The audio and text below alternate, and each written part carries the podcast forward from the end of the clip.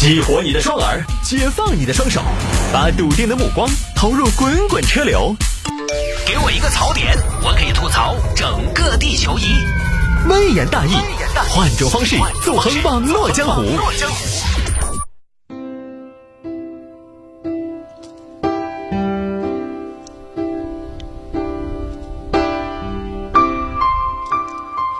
亲爱的听众朋友们，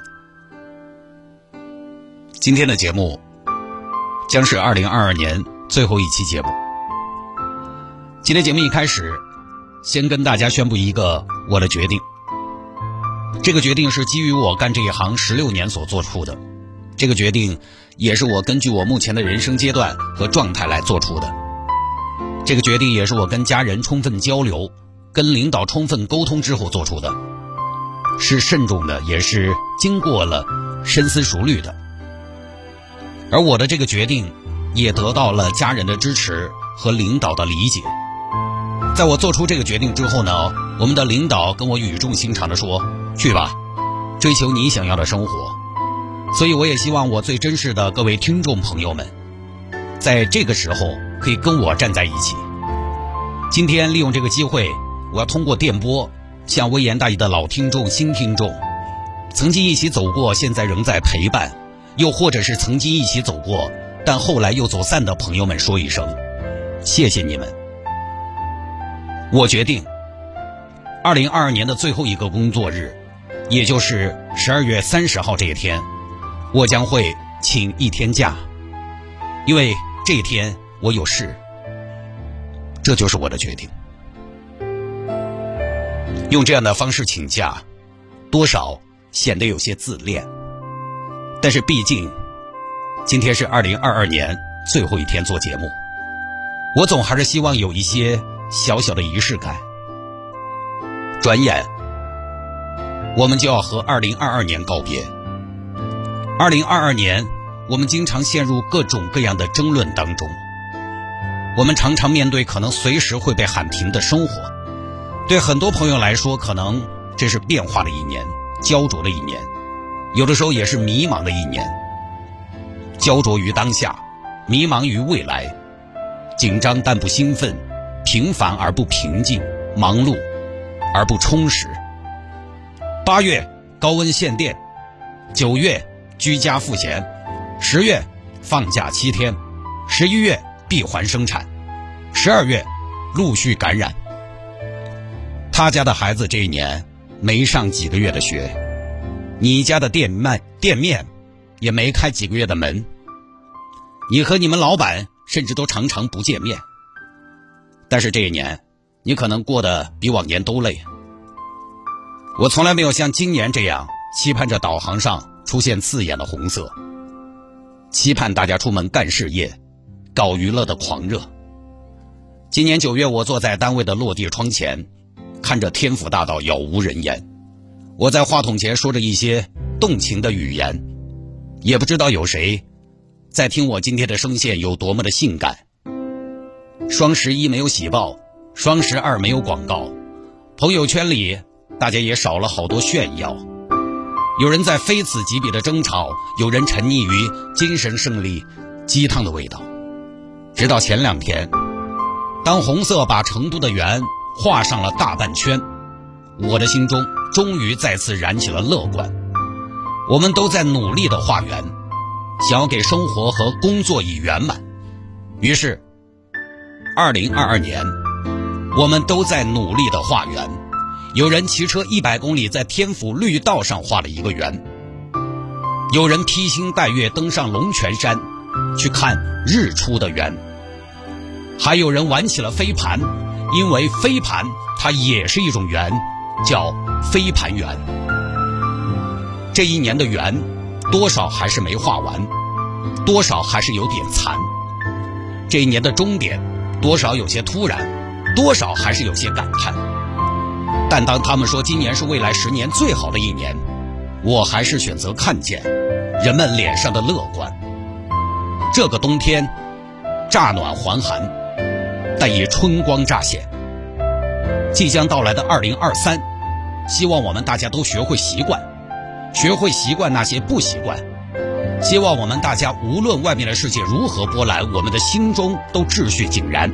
希望大家来年把每一天的班都上满，把每一节的课都上完。希望你去了健身房，不再三天打鱼两天晒网。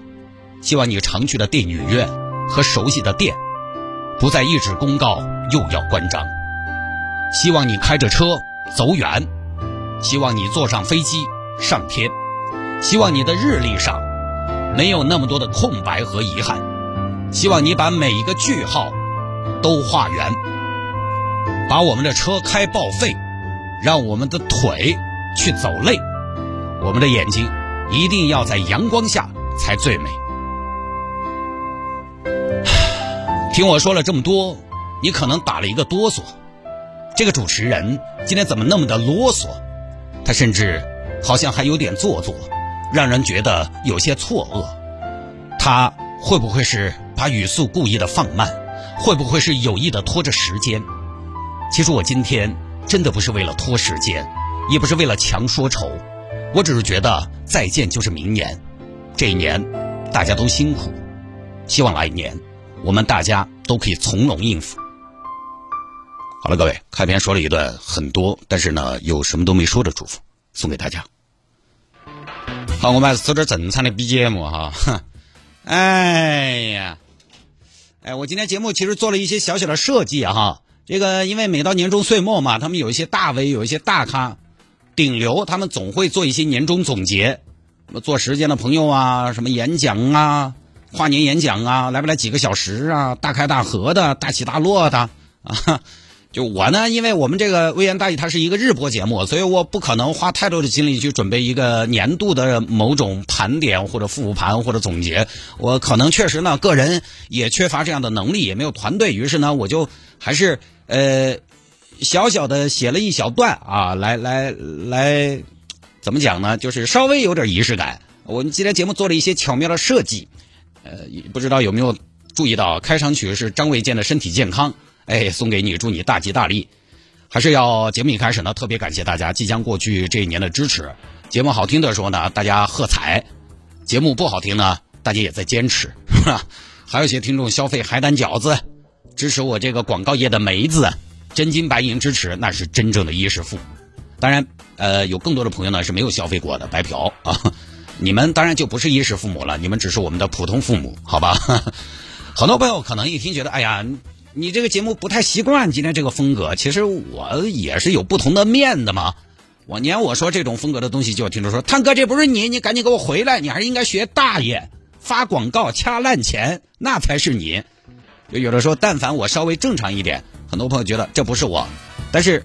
我必须要说，人是复杂的嘛，我又不是个傻子，一天无忧无虑的，光在说塞话。当然，刚才那段也是塞话。刚才那段其实主要内容是我明天请假，祝福那一段呢，这这可有可无。我一直觉得祝福这个事儿呢，因为马上新年了嘛，呃，很多主持人能说会道，口若悬河，四个字的成语不停的往外蹦。但是我呢，我祝福这个事儿啊，我也不太擅长，可能因因为我不擅长吧，所以我不知道它的意义在哪。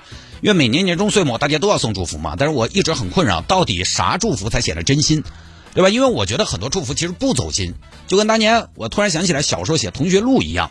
同学录大家发现没有，都写的千篇一律，大家写的都一样。稍微关系好点的呢，人家走点心，他能有点个性化的祝福。比如说我那二年高中同学录，同学们的祝福全是什么？金榜题名，考上心仪的大学，这个一看就不走心。稍微了解我的同学就知道，我金榜题不了名，没有心仪的大学，你就根本不要祝我考上心仪的大学，因为考不上。你祝我考上心仪的大学，还不如祝我找到心仪的对象。哎，我觉得早点结婚生子 也算为国家做贡献了。这就一般的祝福，千篇一律。然后高中因为那个时候爱踢球嘛，有些关系比较好的同学呢，走心的同学，人家就会写的相对个性化一点。你虽然技术一般，但是你的冲击力和门前嗅觉还是给人留下了非常深刻的印象。就这种呢，就稍微好点，虽然也很口水。然后我这个人呢，我又假正经，就是不走心的话，我宁愿不说。但是当你要跟一群人送祝福的时候，你又很难个性化，很难走心，因为人与人的悲欢并不相通。所以有时候你发现祝福这个东西呢，它有的时候总是空中楼阁，总是虚无缥缈，大可以口若悬河，还不必负责。我每年辞旧迎新，过年过节我非常苦恼，给人说点啥呢？你有的时候不主动说吧，别人要跟你说，你还得回。你你回个啥嘛？回个 me too，同乐，或直接回个一，祝福一旦不走心，一眼就能看得出来。我这个人就是口水话，我就宁愿不说。呃，所以我觉得，我觉得我今天至少前面这一段，我稍微走了点心的，哎，稍微走了些心的，我还是思考过的嘛。我觉得肯定比大家过年收到短信，我怕今天的祝福太多那种，还是要稍微走心一点。如果非要祝大家什么，我前面说了，这个身体健康嘛，然后衷心希望大家的生活呢，来年少一点挣扎与辛苦，少一点前途未卜，希望大家活得清清楚楚。我就不恭喜大家发财了，万千祝福里边最没用的就是恭喜发财，因为这个世界没有白发的财，不努力不干事儿永远都发不了。只能说呢，祝大家什么呢？祝大家付出了就有收获。就是那天我在节目里边学传销成功学大师说的那样，希望大家来年都被公平以待。什么叫公平？汗水不白流，努力不被辜负，付出有所回报，就这么简单。这就是我觉得的公平。这就是我给大家送的新年祝福。我尽力了啊，因为我这个人呢，从小我说这些话我就真的不太行。反正古道说也好嘛，总点还是明年我请假啊，大家明年自己耍。说这么多，最后一天节目啊，这个年终岁末了，我们还是不然来加个微信吧，可以留言互动，要回的那种。拼音的谢探，数字的幺三，拼音的谢探，数字的幺三，加为好友来跟我留言就可以了。这个有了微信互动之后呢，确实跟听众朋友之间的这个联络要紧密很多。今天有一个很有意思的事情，我整个一天都在忙碌这个事情，就是搜集大家在喜马拉雅这个平台上收听微言大义的一个时长。今天喜马喜马拉雅推出了年度收听榜单，早上有一个听众来 Q 我，他给我微信，就是拼音的谢探，数字的幺三那个微信留言说：“探哥，你颁个最佳铁粉奖给我吧，不过分吧？”他把数据给我，我一看他在喜马拉雅听微言大义听了九千多分钟，我说你有可能高兴的太早了。后来陆续的呢，就有听众在今天一整天不同的微信上给我发来在喜马拉雅平台收听节目的时长。有一个听众直接当时震惊到我了，我数了好多遍，他在喜马拉雅上面听微言大义听了四十一万分钟。我当时一算不对呀，我节目没有那么长啊，我做都没做那么久的节目。我以为这位朋友是冠军，结果下午有个听众发来他的数据。他在喜马拉雅听微言大义听了四十九万分钟，所以铁粉的竞争是很激烈的。当然，我想了一下，这四十多万分钟呢，他不可能一直在听。他这两位朋友应该是什么呢？他是可能习惯了晚上睡觉听点东西，习惯了嘛，他就听微言大义，但是呢，很快就睡着了，然后就循环播放，一晚上没关。那个一晚上睡七个小时、八个小时，就是四百八十分钟。这个四十多万呢，可能凑起来相对会有可能一些。其他情况，你要说硬听四十多万分钟，咱们节目虽然还是认真准备，但是我觉得也没有那么好听，不至于。来，拼音的谢探，数字的幺三，加为好友来跟我留言就可以了。